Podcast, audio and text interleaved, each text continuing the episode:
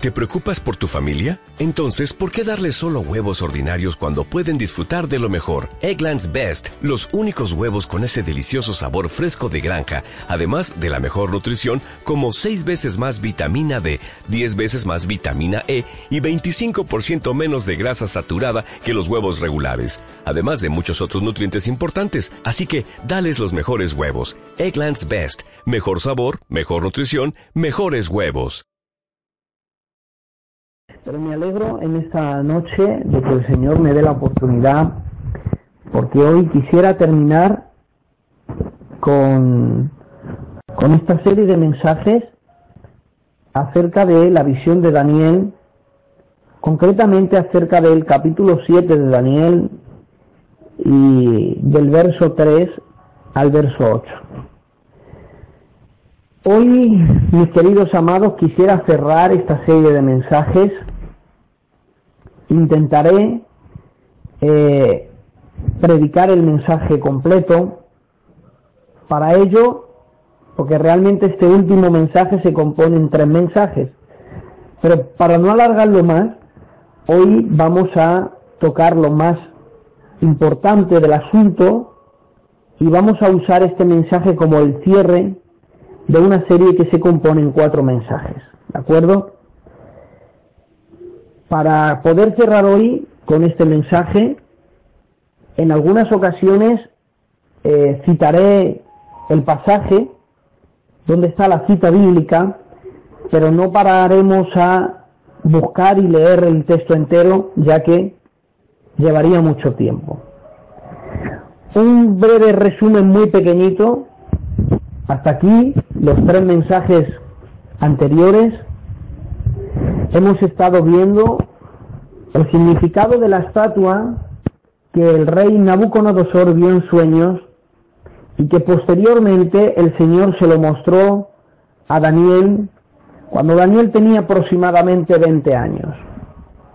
Pudimos ver que la cabeza de oro fino nos hablaba de Babilonia, que el pecho y los brazos de plata nos hablaban de los medos persas, el vientre y muslo de, bronce nos hablaban de Grecia, que las piernas de hierro nos hablaban de Roma, y que los pies y los dedos, parte de hierro y parte de barro cocido, nos estaba hablando de eh, la unión de diez naciones.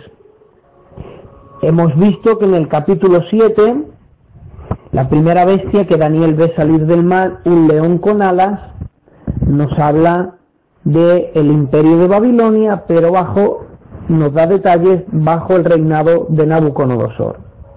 Vimos que el oso con tres costillas nos hablaba del imperio medo-persa y nos daba detalles de su origen y también de su conquista. La tercera bestia que vía, el leopardo con alas y cuatro cabezas, nos estaba hablando del imperio de Grecia, bajo el reinado de Alejandro Magno, y eh, lo que pasaría después de su muerte, como su reinado sería dividido en cuatro. La otra bestia que ve Daniel salir del mar, una bestia terrible de tal manera, nos hablaba acerca de Roma y vimos la crueldad de esta bestia. Los diez cuernos que tiene esta bestia eh, nos hablaba de la unión de diez naciones y dejemos como último detalle que en medio de los diez cuernos eh, surgía otra, otro cuerno pequeño y ese otro cuerno pequeño lo identificamos en la palabra de Dios como el anticristo. Así que antes de seguir adelante quisiera dejar claro una cosa. El anticristo va a aparecer en la escena mundial cuando 10 naciones que actualmente pertenezcan a la ONU, es decir, a la Organización de las Naciones Unidas, eh, se unan para formar lo que en Daniel capítulo 2 y el verso 41 llama un reino dividido. ¿Por qué la Biblia llama a la unión de estas 100 naciones un reino dividido. Bueno, la Biblia da detalles y dice que de la misma manera que el hierro no se puede mezclar con el barro, así tampoco se mezclarán una con la otra. ¿Por qué?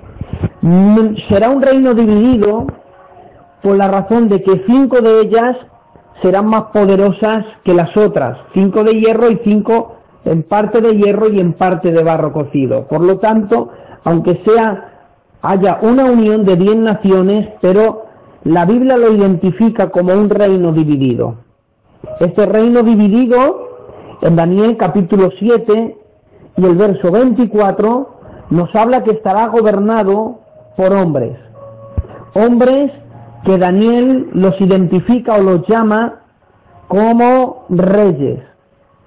Los llama reyes, los llama de esta manera, porque en Apocalipsis capítulo 17 y el verso 12, a estos hombres se les concede tener autoridad como los reyes de la tierra, pero se les pone límite.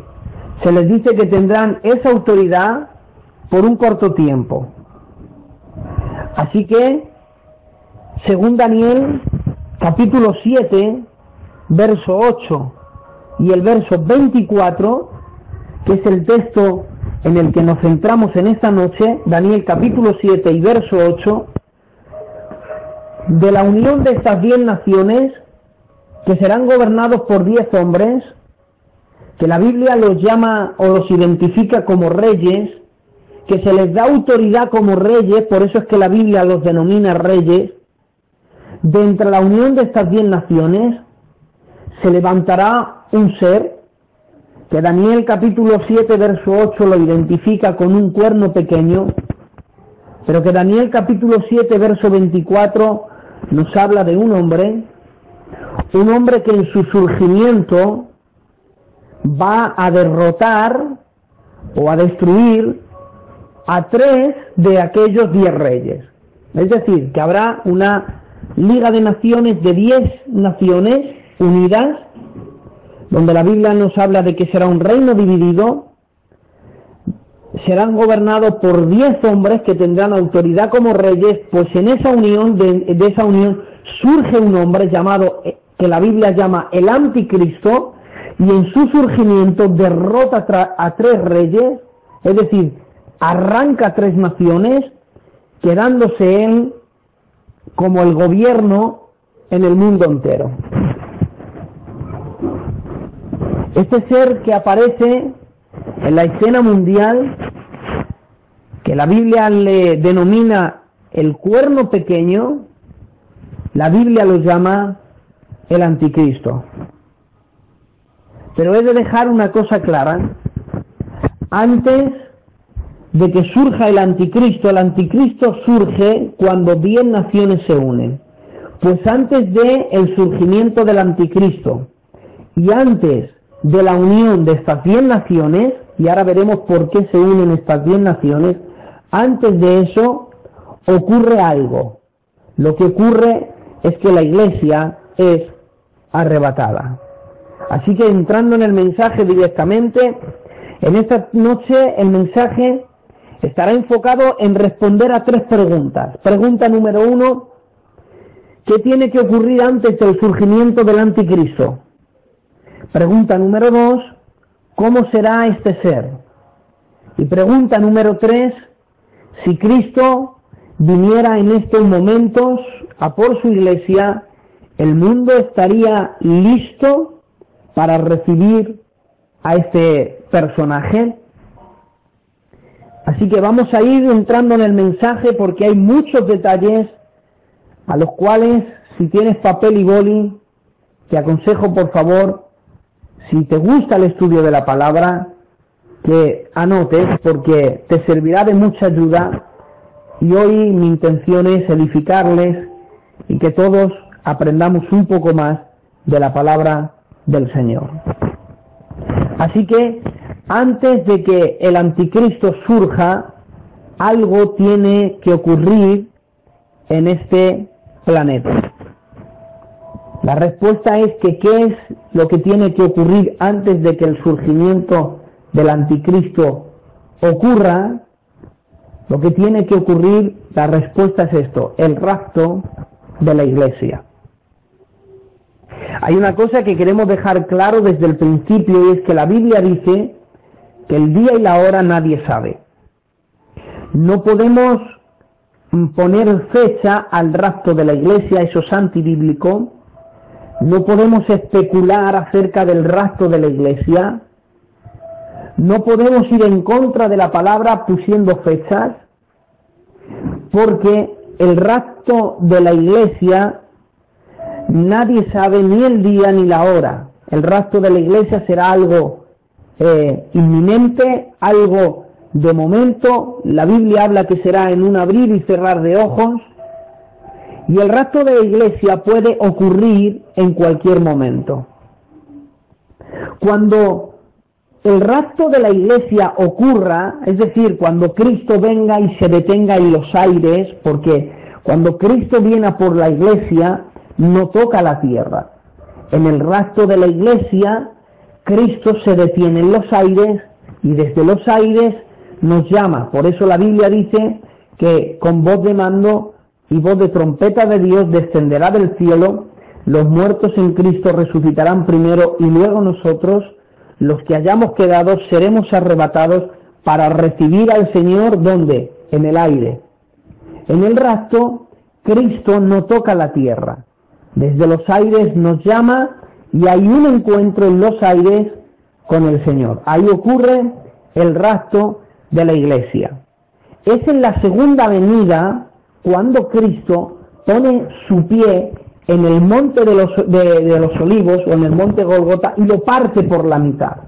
Pero en el resto de la iglesia, no. En el resto de la iglesia, Cristo se queda en los aires y es ahí donde eh, ocurre el encuentro con el Señor. Cuando esto ocurra, cuando ocurra el rastro de la iglesia, habrá un gran caos en todo el mundo. Por eso es que las naciones desesperadas van a tener que dar una respuesta a este mundo. ¿Por qué razón millones de personas han desaparecido en la tierra? Nadie tiene una explicación. Hay un gran caos en el mundo, un caos tremendo y alguien necesita una respuesta. El mundo reclama una respuesta. ¿Por qué millones de personas han desaparecido de la Tierra? Nadie tiene una explicación. Las Naciones Unidas se unen para resolver este gran problema. Y ahí es cuando hay una unión de 10 naciones. Y incluso con esta unión nadie tiene una respuesta. Por lo tanto, saltamos a la pregunta número dos, y es que en medio de esta unión de diez naciones, donde recibirán autoridad como reyes, que intentarán dar una respuesta y convencer al mundo de por qué millones de personas en este planeta han desaparecido, nadie tiene una respuesta, entonces aparece en escena un ser un ser que la Biblia capítulo 7 y verso 8 de Daniel, nuestro texto final, lo habla o lo denomina como un cuerno pequeño. En Daniel capítulo 7, verso 24 ya nos da más detalle y nos dice que este cuerno pequeño es un hombre. Por lo tanto, he de decirles que el anticristo no nace siendo anticristo. El anticristo será un hombre que será poseído por demonios.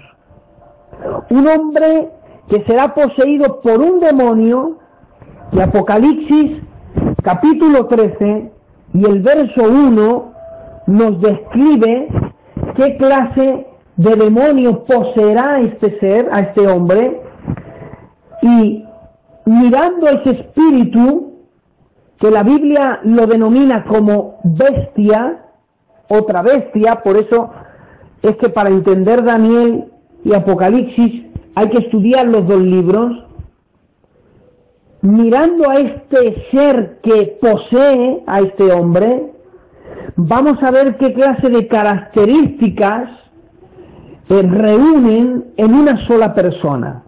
Por eso la, la, segunda pregunta es, ¿cómo será este ser? Y la Biblia nos responde Apocalipsis capítulo 13 y el verso 1 dice así la palabra de Dios. Dice, me paré sobre la arena del mar y vi subir del mar una bestia. Date cuenta, si estudias el capítulo 13, que no vamos a dar todos los detalles, vamos a dar algunas pinceladas, pero si estudias el capítulo 13 de Apocalipsis, te darás cuenta que quien posee la bestia, que posee a un hombre para convertirse en el anticristo, ese espíritu sube del mar. Sin embargo, cuando hablan del falso profeta, sale de la tierra. Eso sería un detalle interesante a estudiar en otra ocasión. Y, Juan, al igual que Daniel, está bien mirando al mar y ve surgir bestias, y ve surgir una bestia que dice la Biblia, tiene siete cabezas y diez cuernos, y en sus cuernos diez diademas. Sobre sus cabezas un nombre basflemo. Dice el verso 2, y la bestia que vi era semejante a un leopardo, sus pies como de oso y su boca como boca de león. Dados cuenta, mis amados, que en los mensajes que hemos estado tratando estas semanas anteriores, hemos podido comprobar que Daniel, a Daniel se le muestra una clase de bestias y cada bestia nos está representando un imperio. El león representaba un imperio, Babilonia. El oso representaba otro imperio, Medo-Persa. El leopardo representaba otro imperio, Grecia. Sin embargo, aquí vemos una bestia que reúne las características. Dice que la boca era como la de un león. Dice también que eh, sus pies eran como de oso, pero que la bestia que, vi, que ve era semejante a un leopardo. Es decir, que el anticristo va a reunir en él eh, la ferocidad de un león, reunirá en él la fuerza de un oso, y va a reunir en él también la astucia y la rapidez de un leopardo. Este ser, si estudiamos la Biblia, veremos que reúne una clase de características. Daniel capítulo 8 y el verso 23, la Biblia nos habla de que este ser será un ser altivo y entendido en enigmas. Daros cuenta, quiero que vayáis eh, visualizando en vuestra mente cuando este ser eh, aparezca en la escena mundial, aparece en medio de un caos, cuando la unión de diez naciones no tiene respuesta, pero este ser aparece derrotando a tres naciones, un ser que reúne la ferocidad de un león, la suspicacia o, o bueno, más que la suspicacia, la astucia de un leopardo y también la fuerza de un oso, un hombre que se levanta, que su apariencia es altiva, arrogante, pero que es entendido en enigmas. Daniel 7:20 nos habla de que será elocuente en palabras, es decir, que habrá en él un poder de convicción.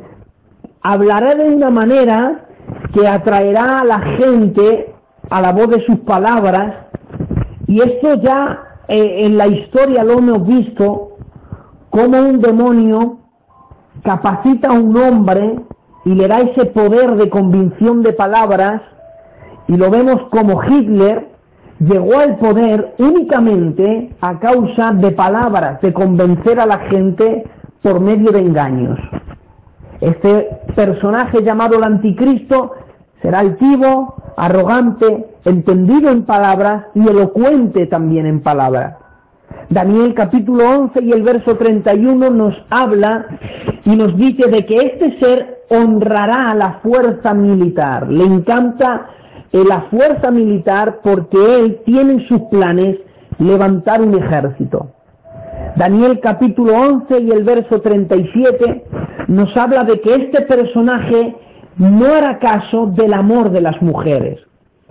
Hay eh, muchas interpretaciones acerca de este texto. Una de ellas nos dice que posiblemente, oigan, y vuelvo a repetir, posiblemente el anticristo sea homosexual. Es muy posible de que el anticristo sea homosexual, ya que del amor de las mujeres no hará caso. También la Biblia dice en Daniel capítulo 7, el capítulo 11 y el verso 37, que del Dios de sus padres no hará caso, dándonos el detalle de que el anticristo será un hombre de etnia judía. Por eso en Génesis capítulo, eh, en, eh, en los últimos capítulos del libro de Génesis, cuando Jacob bendice a sus hijos, habla de Dan y le dice, Dan, eres serpiente junto al camino. El anticristo, el cual eh, será de etnia judía y que también posiblemente sea medio judío y medio sirio, por la razón de que este personaje va a engañar al mundo y en Daniel capítulo 8 y verso 25 les engaña con promesas de paz. Este personaje que aparece con la, ferocidad de un león, con la fuerza de un oso, con la astucia de un leopardo, que no hará caso del amor de las mujeres, que honra la fuerza militar, que es elocuente en palabras, que es altivo, que es arrogante, que es entendido en enigma, que no hay respuesta que él no pueda, no hay pregunta que él no pueda responder, no hay enigma que él no pueda descifrar, aparece en la escena prometiendo, dando promesas de paz y diciendo que las cumplirá y el mundo entero es engañado por las promesas de este personaje. Este personaje que al ser entendido en enigmas ha convencido al mundo de qué es lo que ha ocurrido en este planeta. No sabemos de qué manera, pero va a dar una explicación del rapto y la gente va a ser engañada y la gran mayoría va a creer lo que este personaje dice. Y aparte de esa explicación, él dará promesas de paz. Y en Daniel capítulo 9 y el verso 27, este personaje que reúne estas características establece un tratado de paz, oigan, entre israelitas y árabes. No sabemos cómo, pero desde que Abraham tuvo dos hijos, uno de ellos con eh, Abraham con Sara tuvo a Isaac, de ahí nace todo el pueblo judío, pero con Agar tuvo otro hijo, Agar con su sierva tuvo otro hijo llamado Ismael y de Ismael nacen lo que es todos los árabes. Por eso es que los árabes también dicen que ellos son hijos de Abraham. En parte es cierto que también son hijos de Abraham, pero todas las promesas fueron dadas a Isaac. Por eso es que para Dios lo que es considerado eh, es lo que Abraham tuvo con Sara, ya que le dice, sacrifícame a tu hijo, a tu único, a tu Isaac. O sea, en aquel tiempo no solamente tenía un solo hijo, también tenía Ismael. Pero Dios se había fijado en Isaac para que de él viniera la descendencia y después la promesa. Pero es de que Dios salva la vida de Ismael, que posteriormente aparecen dos ramas en Medio Oriente como son los judíos y los árabes y desde el principio hay una guerra entre ellos, hay un conflicto, una lucha por tierras donde hasta el día de hoy nosotros la estamos contemplando. No sabemos de qué manera, pero este personaje establecerá un tratado de paz y habrá paz entre ellos. Este tratado de paz va a durar tres años y medio, es decir, que por tres años y medio mm, se van a acabar las guerras y principalmente las guerras entre los árabes y los israelitas. No va a haber, eh, eh, no va a haber guerra. En tres años y medio que haya paz, al haber paz entre ellos, el templo es reconstruido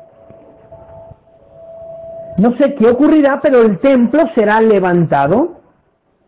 Actualmente ya están, eh, vivimos un tiempo donde ya todo lo necesario para levantar el templo de Jerusalén, que está destruido, que únicamente queda el muro de los lamentos, todas las piedras ya las tienen guardadas.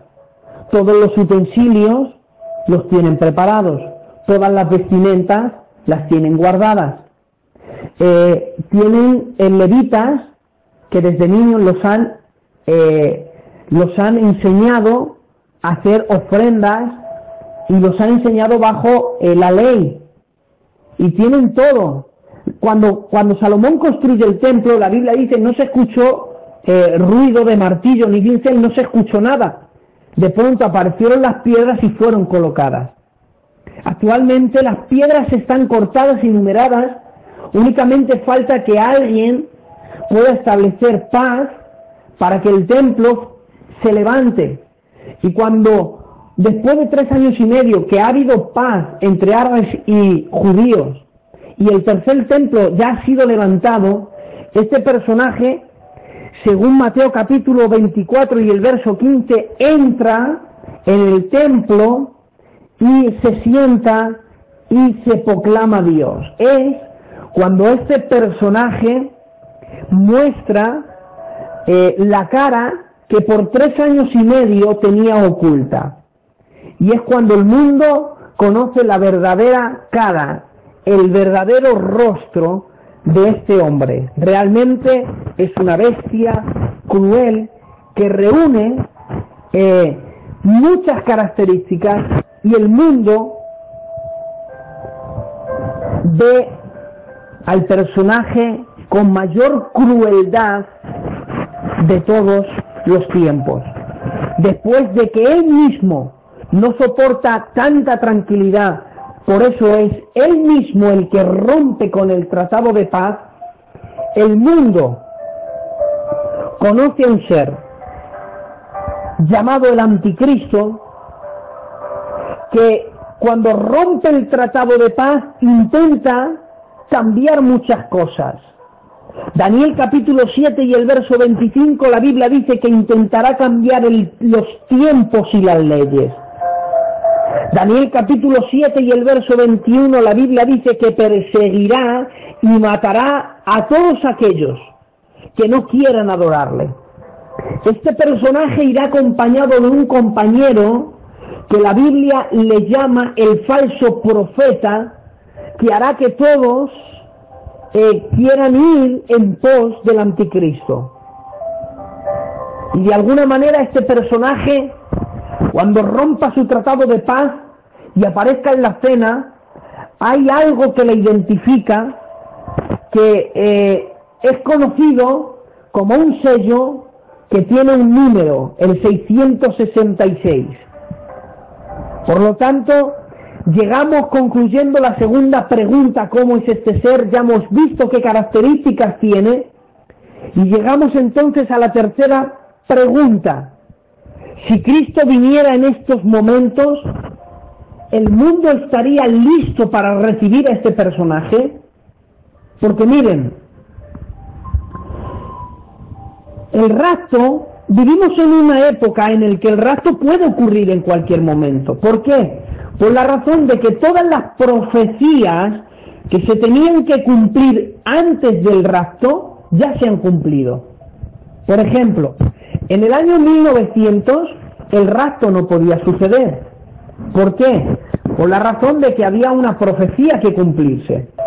Por ejemplo, en la época de Jesús eh, no podía venir el rapto. Jesús estaba ejerciendo, eh, eh, había llegado su tiempo. Pero cuando él se marcha, y ascienda al cielo, eh, 20 años después no, no podía venir el rapto. ¿Por qué? Por la sencilla razón de que había otra profecía. No habrá piedra sobre piedra que no quede edificada. Esto se cumple en el año 70, cuando el emperador Tito Vespasiano entra en Jerusalén y derriba eh, toda piedra edificada y expulsa a los judíos y los deja sin, sin casa, los deja sin tierra había profecías que cumplirse antes que venga el rapto. La profecía que había que cumplirse es que los judíos que estaban esparcidos por los cuatro confines de la tierra se reunieran, serían reunidos en una tierra para que se cumpliera la profecía de que en un día dará la luz, dará a luz eh, una nación en un solo día. Entonces, nos hablaba de que llegaría un día en que los judíos, que no tenían tierra, no tenían nación, que estaban esparcidos por los cuatro confines de la tierra, serían reunidos de nuevo en su tierra, de la cual fueron desterrados, para convertirse en nación. Esto ocurre el 14 de mayo de 1948, a las 5.45 de la madrugada, Israel es proclamada nación. Es entonces cuando se cumple esa profecía. Dará a luz eh, la tierra en un día una nación, se cumple. Por lo tanto, antes de venir el rapto, esta, esta profecía debía de cumplirse. Pero vivimos una época en el que ya no hace falta cumplir más profecías porque la próxima profecía a incumplirse es el rapto. La próxima a incumplirse es el rapto, por lo tanto, el rapto puede ocurrir en cualquier momento. Pues si el rapto actualmente puede ocurrir en cualquier momento, el mundo tendrá lista, eh, eh, todas las, estarán todas las cartas sobre la mesa para que el anticristo haga su aparición en la escena mundial. Vivimos un tiempo donde si Cristo viniera, el anticristo ya tiene, y el mundo ya estaría preparado para el surgimiento del anticristo. Bueno, pues como la última respuesta, veamos algunas evidencias en qué clase de mundo estamos viviendo y en qué clase de circunstancias en la que nos están rodeando. Miren, cuando, el rapto ocurra y el caos habrá, habrá un caos tremendo. Habrá coches conducidos por cristianos que sean arrebatados, el coche eh, no será arrebatado, se quedará en la tierra. Ese coche lo que lo va a detener será un choque, producirán accidentes. Y si hubiera algún piloto de avión cristiano y sean arrebatados ese avión, quien lo aterriza, producirán accidentes. Habrá un caos tremendo, porque millones de personas han desaparecido.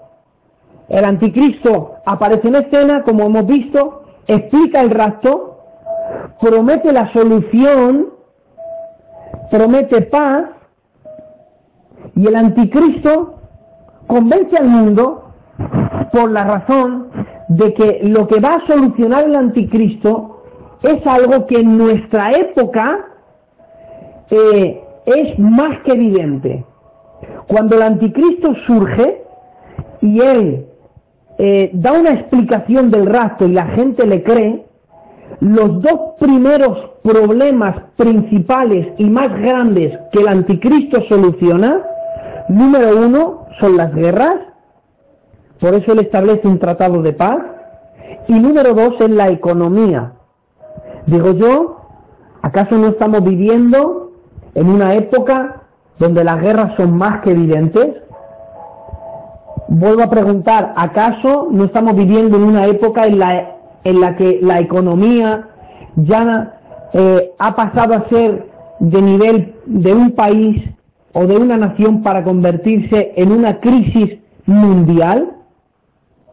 Es cierto que en todas las épocas hemos tenido guerras. En el año 1914, desde el año 1914 hasta el año 1917, eh, estuvo la guerra, la primera guerra mundial. El mundo conoció la primera guerra mundial. En el año 1939 al 1945, el mundo vivió la segunda guerra mundial. Es cierto que aparte de la primera y la segunda guerra mundial ha habido muchísimas, eh, muchísimos conflictos, muchas revoluciones, pero oigan, nunca, en ninguna época, mira que el mundo ha conocido, eh, ha conocido imperios, ha conocido guerras y ha conocido ejércitos crueles, pero ningún ejército más cruel que el ejército que está aterrorizando al mundo entero. Un ejército que se le llama actualmente como el ejército ISIS. ¿Qué es el ejército ISIS? Le llama ISIS, eh, lo sacan así por, por, por el nombre inglés, ¿de acuerdo? ISIS significa Estado Islámico de Irak y Siria. Esta frase en inglés, Estado Islámico de Irak y Siria, sus cuatro primeras iniciales es la I, la S, la I y la S, ISIS. Por eso es que se llama, el ejército lo llaman el ejército ISIS, Estado Islámico de Irak y Siria. Este ejército eh, es reclamado, o más que reclamado, es gobernado por un califa que reclama la autoridad de todos los musulmanes en el mundo. Es decir, que hay un califa eh, entre ellos que lo que está reclamando es que él pueda gobernar a todos los musulmanes del mundo, él pueda tenerlos bajo su control. Este, eh, este objetivo, el de tenerlos a todos bajo su control, este, estos hombres que son obedientes a su califa, son obedientes a aquellos, a aquel que les gobierna, hacen todo lo posible para que esto ocurra, que todos los musulmanes estén bajo su control. Pero hay un problema. Estos eh, hombres que pertenecen al ejército ISIS son radicales, árabes radicales, que se denominan eh, suníes o suníes. Estos musulmanes radicales que se llaman eh, o les llaman suníes son eh, musulmanes que creen, son fieles al Corán, pero que creen que el nuevo Mahoma puede ser cualquier musulmán. Es decir, ellos están esperando a que venga un libertador que sea como Mahoma. Ellos dicen que puede ser cualquier musulmán. Sin embargo, hay otra rama del islamismo que lo componen unos árabes que se llaman, o los llaman los chiitas, que ellos dicen y creen que el único que puede tener el control bajo todo el gobierno musulmán es un hombre descendiente de Mahoma. Ahora, entre ellos, entre los árabes, hay un conflicto. Unos creen que el único que puede gobernar eh, los musulmanes en todo el mundo es un descendiente de Mahoma, que esos son los chiitas, pero luego están los suníes que dicen que puede ser cualquier musulmán. El ejército ISIS pertenece a los suníes, es decir, que cualquier musulmán puede ser eh, el que gobierne a todos los musulmanes del mundo. Por eso se ha levantado uno que le llaman el califa, que dice que está reclamando es un musulmán que no es descendiente de Mahoma, pero que es un musulmán que está reclamando todos los musulmanes bajo su control. Y el ejército ISIS dice que tienen dos opciones, o viven bajo el gobierno del califa o entonces muere. Por eso hay un ejército llamado ISIS musulmán que a sus mismos hermanos, a los mismos árabes, los están masacrando y persiguiendo. Pero aparte de eso, están persiguiendo a todos los cristianos. Es un ejército tan cruel, escuchen, es un ejército tan cruel que el ejército ISIS han torturado, han quemado, han matado, han decapitado, incluso han crucificado a hombres, a mujeres y a niños por la única razón de no convertirse en, el Islam. Por no negar la fe, los cristianos los están en este tiempo quemando, torturando, decapitando, por la simple razón de no quererse convertirse al Islam. En ese tiempo, mis amados, en ese es el tiempo en el que nosotros estamos viviendo. Otra de las señales de los últimos tiempos es que según el libro de Apocalipsis, capítulo 18 y el verso 13, nos habla de que en los últimos tiempos volverán la trata o la mercadería de humanos, es decir, la venta de hombres como esclavos, la venta de almas, dice la Biblia. la venta de esclavos y de almas. Y decimos, ¿esto está ocurriendo en nuestro tiempo? Por supuesto. En este tiempo se ha levantado la mercadería de humanos, de personas. Ya que el otro día, hermanos, vi una, una eh, eh, en las noticias en Telecinco, cogí el móvil y lo fotografié. Porque miren, el ejército ISIS eh, a menudo mata a la gente, pero a veces lo que, lo que hacen es que los secuestran y los venden. Miren, el ejército ISIS tiene esto. Una persona, hombre o mujer, niño o niña, de entre 1 y 9 años, los venden por 150 euros. Eso es, esto es escalofriante. Un niño o una niña de entre 10 y 20 años la venden por 120 euros. De 21 a 30 años los venden por 80 euros. De 31 a 40 años los venden por 70 euros. De 41 a 50 los venden por 40 euros.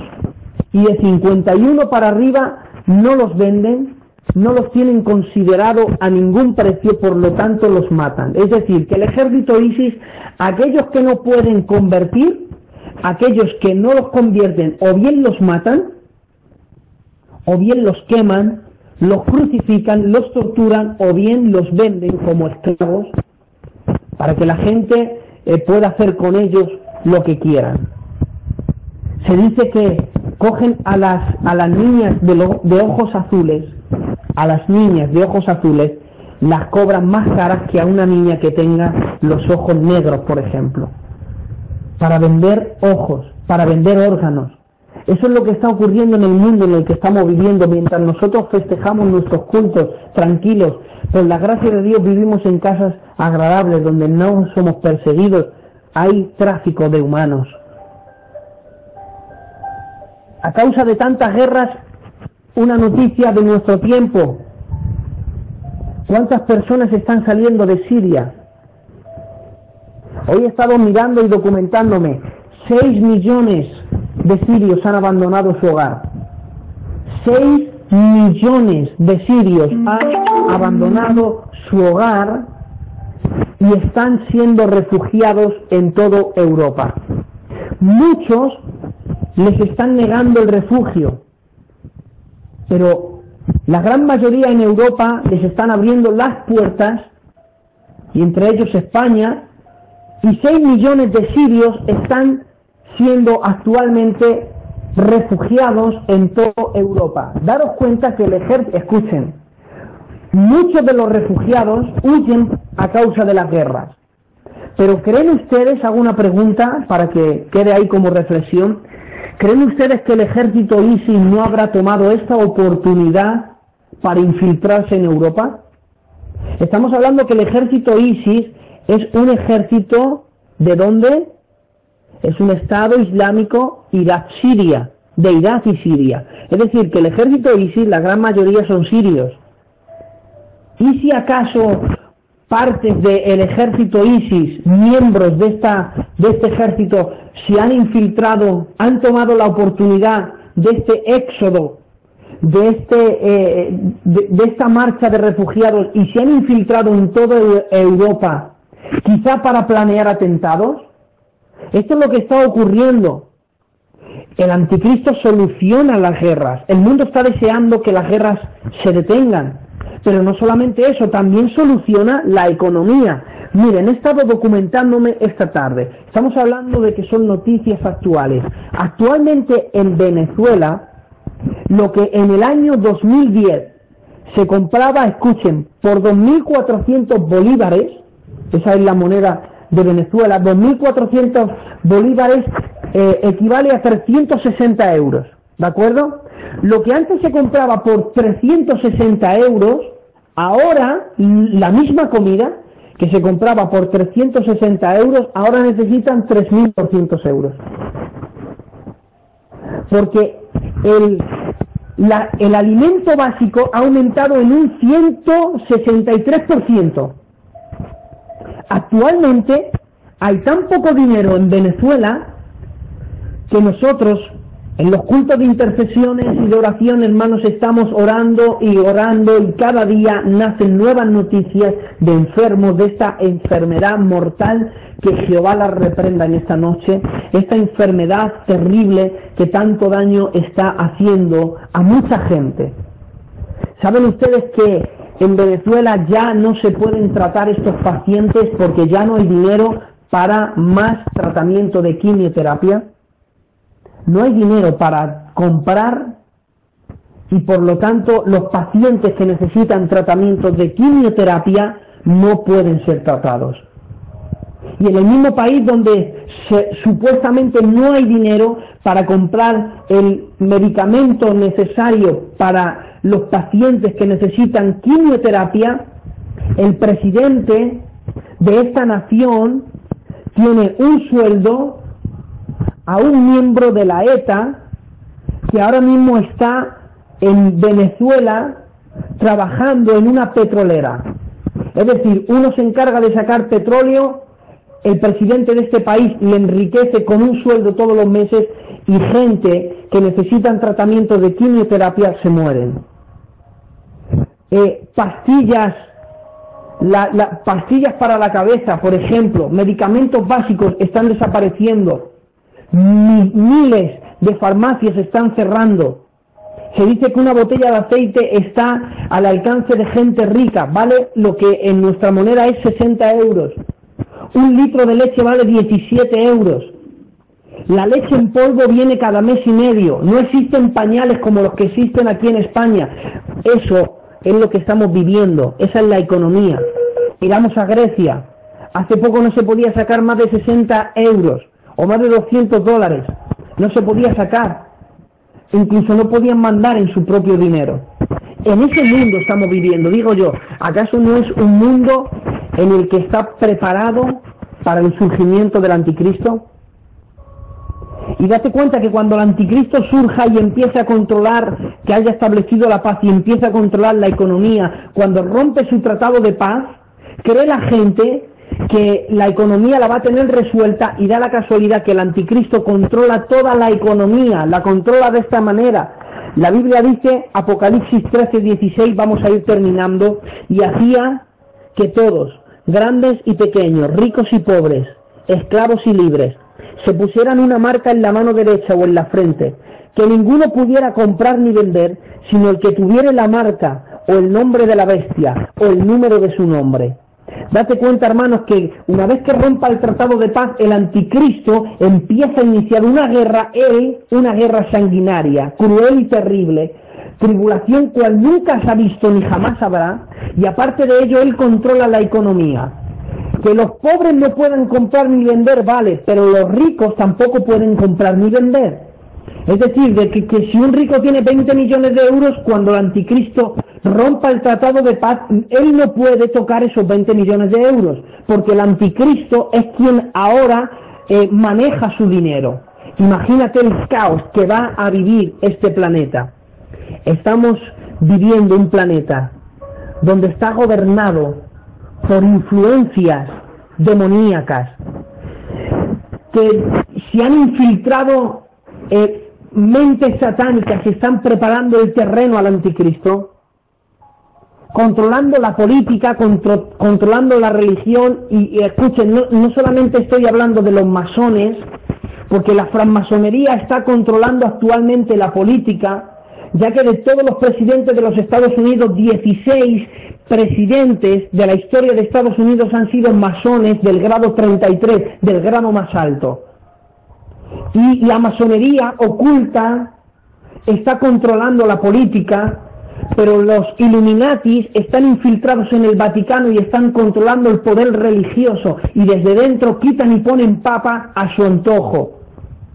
Y lo que creen que está gobernado por la Iglesia Católica realmente son un poder satánico, los Illuminatis detrás en el Vaticano ocultos, controlando por un lado la religión, los masones, por otro lado la política, pero actualmente hay un grupo de personas que no todo el mundo conoce, que me alegro de predicar este mensaje para presentaros a un grupo de personas, a un grupo de 130 personas que lo componen, llamado el grupo Bilderberg.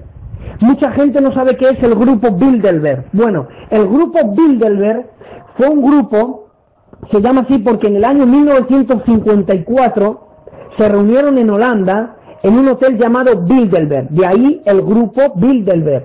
Es compuesto por 130 personas, eh, eh, empresarios, políticos, académicos, eh, representantes de Europa y de Estados Unidos por 130 personas.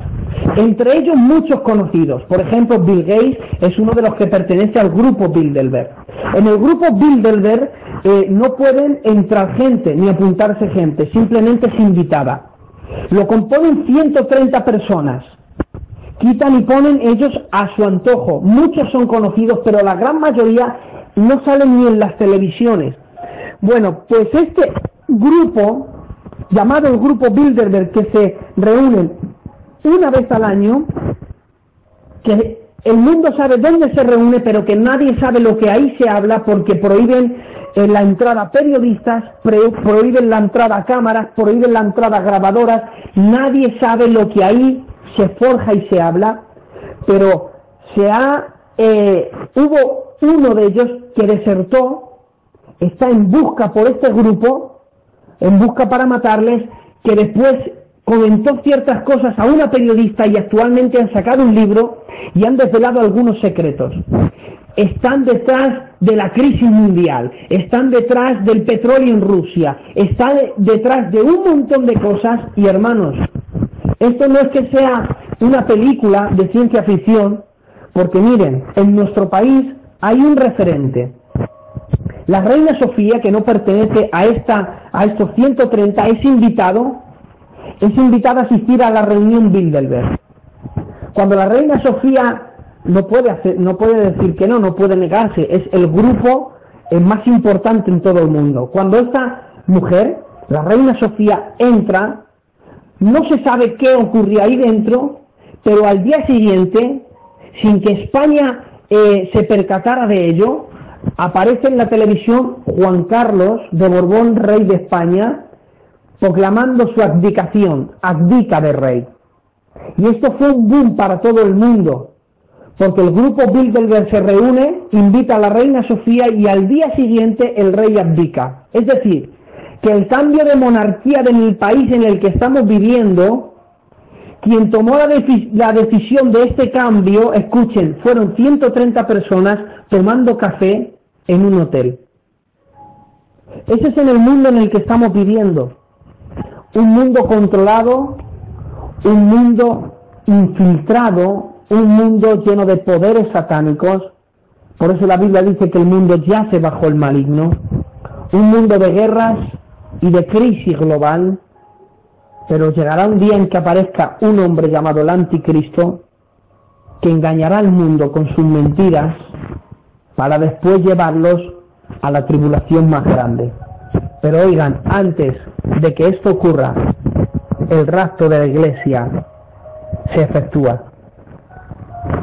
Mis queridos amados, con esto termino y cierro esta serie de mensajes. Daniel profetizó que llegarían imperios y la historia testifica de que así como Daniel lo profetizó por medio del Espíritu Santo, ocurrió.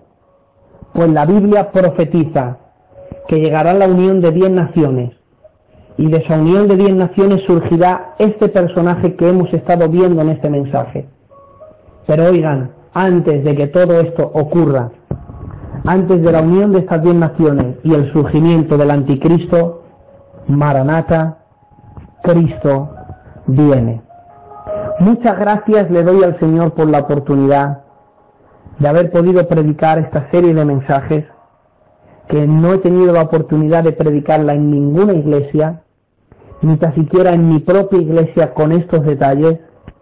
Gracias a las 49 personas que todavía siguen conectadas, ha habido un momento en que he visto 60 conectados. Gracias a todos por haber estado ahí escuchando y haber seguido esta serie que a partir de mañana ya hay tres en internet, los tres mensajes anteriores y a partir de mañana estará la serie completa para que no perdáis la visión de Daniel del capítulo 7 del verso 3 al verso 8. Que Dios les bendiga a todos en esta noche. Espero haberos hecho bien y que Dios les bendiga. Bendiciones. What if you could have a career where the opportunities are as vast as our nation, where it's not about mission statements, but a shared mission? At U.S. Customs and Border Protection, we go beyond to protect more than borders, from ship to shore, air to ground, cities to local communities. CBP agents and officers are keeping people safe. Join U.S. Customs and Border Protection and go beyond for something far greater than yourself. Learn more at cbp.gov/careers.